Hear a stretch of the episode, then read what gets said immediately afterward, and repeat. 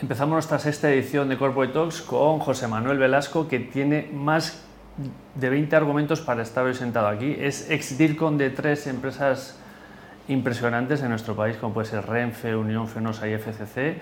Es profesor de Escuela de Negocios, es, eh, fue presidente durante muchos años de, la, de DIRCOM, que es, a los que no lo sabéis, es la Asociación de Directores de Comunicación de España y fue presidente de Global Alliance for Public Relations and Communication Management, que es el primer, único español que lo ha sido, que es una organización, para lo que no lo sepáis, eh, impresionante que recoge a 285.000 profesionales. José Manuel, buenas tardes, ¿cómo estás? Hola, ¿qué tal, Bonito? Muchísimas gracias por estar hoy con nosotros. Eh, José Manuel, eh, podemos hablar de mil temas. A mí me gustaría que nos hablases con la actualidad hoy de Ucrania, de cómo ves tú que las empresas se posicionen hoy en, y tomen partido. ¿Es algo novedoso? ¿No lo es? ¿Cuál es tu opinión? Desde hace varios años el, barómetro de Edelman, que se presenta todos los años en el World Economic Forum en, Davos, viene anticipando una tendencia, que es que los, los ciudadanos y los propios empleados de las empresas están pidiendo a las empresas y sobre todo a sus líderes que se manifiesten en aquellos temas que son relevantes para la propia ciudadanía. Son los grandes desafíos a los que se enfrenta la humanidad. Si nosotros pensamos hace 30 años y, se nos hubiese ocurrido como, como, directores de comunicación decirle al, consejero delegado que se manifestase sobre la igualdad de la mujer, probablemente nos hubiese dicho, oye, no nos metamos en ese lío. En ese charco, ¿no? Hoy, en el caso de Ucrania, como hemos visto también con la pandemia, eh, la sociedad está pidiendo a las empresas que se manifiesten, que se posicionen y que opinen sobre temas que en principio nada tienen que ver con sus operaciones, sino que se, pongan opinión a, circunstancias que están eh, afectando a la, economía y a la percepción social. Yo creo que hay un cambio de paradigma muy importante, porque están, sobre todo están viendo los ciudadanos están viendo a las empresas como agentes de transformación social y en muchos casos con más credibilidad que las propias instituciones. Es decir, les están concediendo un margen de confianza a la hora de operar sobre la sociedad a la que están prestando servicio y producto. ¿Y, cómo lo estamos haciendo los españoles, en ese sentido, las empresas españolas? ¿Cómo, cómo lo ves? ¿Nos estamos mojando? ¿No nos estamos mojando? ¿La, la sociedad los estamos valorando adecuadamente? ¿Cómo lo ves? Yo que gracias a haber sido presidente de la Global Alliance, una especie de pequeña ONU de los comunicadores, he podido conocer la comunicación en, muchísimos países del mundo, desde luego en los cinco continentes. Puedo decir que en España se hace una buena comunicación, que las empresas españolas están en, primera línea y bueno, y que es verdad que tenemos que seguir aprendiendo cosas, sobre todo del, mundo anglosajón. Eh, hay algunas empresas que se están manifestando a gusto, están posicionándose a gusto porque coincide con su propósito y otras que se están posicionando porque sienten la presión social que hay para hacerlo. En ambos casos me parece que la decisión es buena. Qué bueno. José Manuel, ¿cómo en esto hablamos de corporate talks, de cultura empresarial y hablar de cultura es hablar de comunicación? ¿Cuál es el papel de la comunicación interna en la cultura de una empresa? Yo creo que la función de comunicación es crear espacios seguros de diálogo con los, con los grupos de interés, ¿eh? aquellos grupos que, que, tienen influencia en el desarrollo de una organización, ya sea una empresa o sea otro, otro tipo de, entidad. ¿no?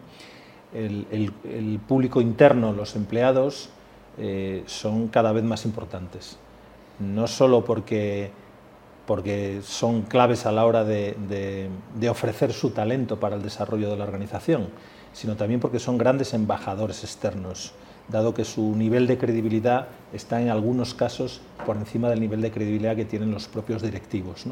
Por lo tanto, me parece que una de las claves de la empresa hoy es crear una cultura empresarial que favorezca el diálogo, el diálogo en todos los sentidos. Un diálogo obviamente productivo, un diálogo que tiene que tener objetivos y que tiene que estar al servicio de los objetivos de la organización. En ese aspecto, la comunicación interna es absolutamente fundamental. Fue durante muchos años la hermana pequeña de la comunicación, pero hoy es un miembro más de la familia y sé que eres formador en, muchos aspectos relacionados con la comunicación. ¿Qué crees que necesitan hoy por hoy?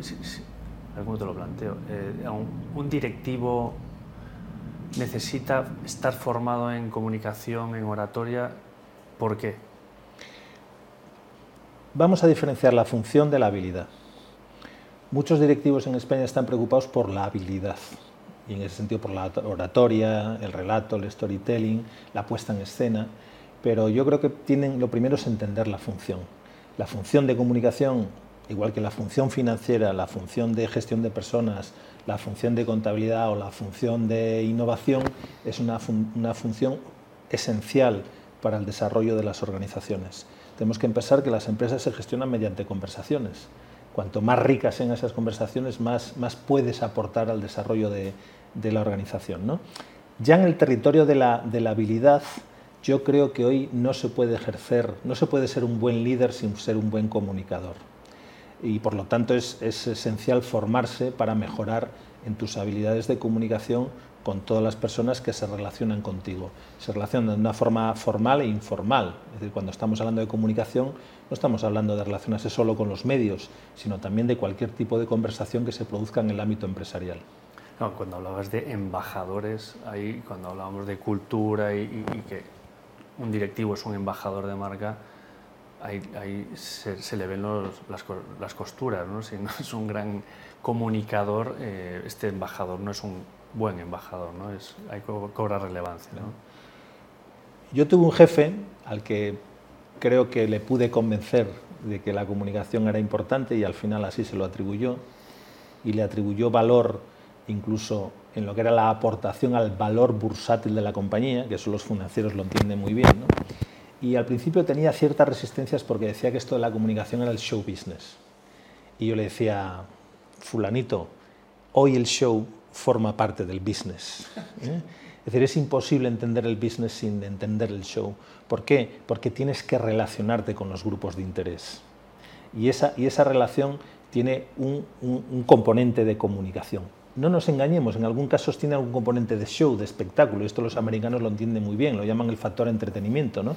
Es difícil a veces comunicar si no entretienes. Entonces hay que, hay que entender ese, ese contexto. Estamos en un contexto que en principio favorece la comunicación, aunque luego no favorezca el entendimiento, no favorezca convencer. Yo digo que es más fácil comunicar, pero es más difícil convencer. Pero evidentemente tienes que conocer bien la función y la habilidad para convencer, para lograr tus objetivos.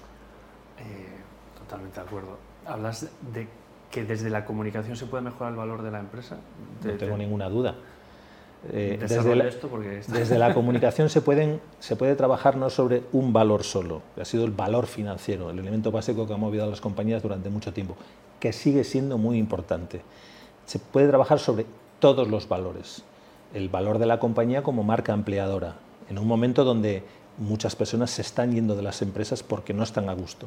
En Estados Unidos hay un movimiento que se, denomina The Great Resignation, el gran abandono, por decirlo de alguna forma, que hay pues, un, porcentaje de rotación tremendo en las compañías que está preocupando mucho a las empresas, pues no son capaces de retener al mejor talento.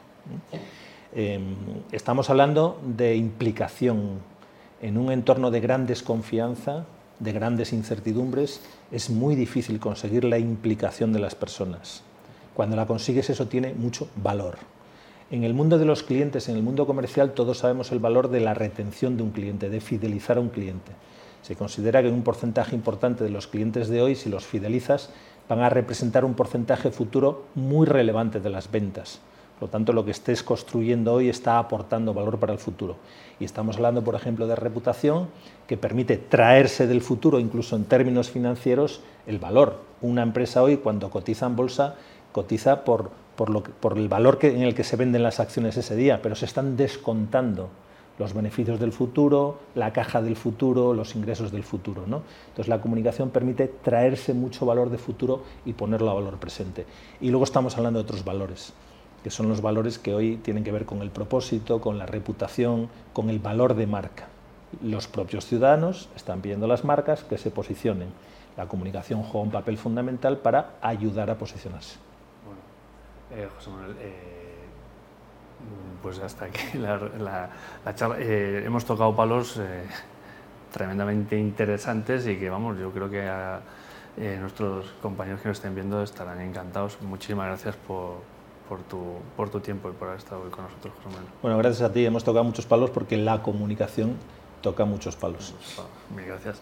Pues hasta aquí la, la entrevista a José Manuel Velasco. Como no os haya gustado, lo dejo Así de claro. Muchísimas gracias, José Manuel. Gracias a ti.